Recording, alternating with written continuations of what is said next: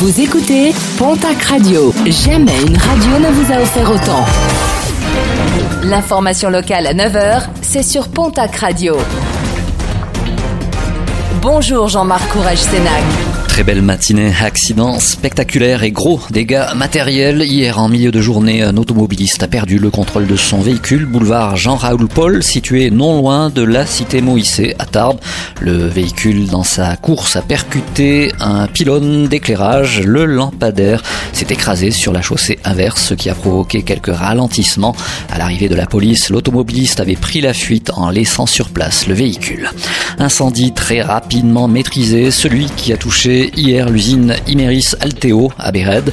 Du caoutchouc aurait pris feu dans un petit silo, certainement lié à de la soudure. À l'arrivée des pompiers, le sinistre avait déjà été maîtrisé par les équipes de sécurité de l'entreprise.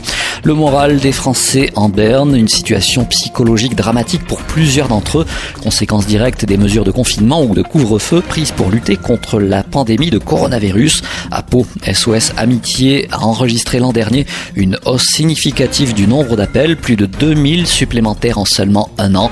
Pour faire face à cet afflux, l'association a même décidé d'ouvrir une seconde ligne téléphonique. Carole Delga souhaite promouvoir le train en direction des plus jeunes. La présidente de la région Occitanie l'a rappelé hier. Pour les jeunes de 18 à 26 ans utilisant le réseau LIO, les cinq premiers allers-retours sont à moitié prix et dès le sixième aller-retour, le jeune bénéficiera de la gratuité pendant le reste du mois. Une expérimentation qui sera lancée dès le 22 février prochain.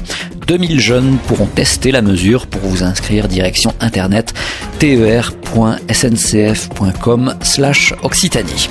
Un mot de sport et de rugby en championnat national et face aux blessures de plusieurs de ses joueurs. L'US Dax s'est mise en quête de recruter un joker médical, mis à laisser le pilier sud-africain Peter Franz Temet. Il pourrait venir renforcer le poste ces prochaines semaines, notamment le côté droit de la mêlée.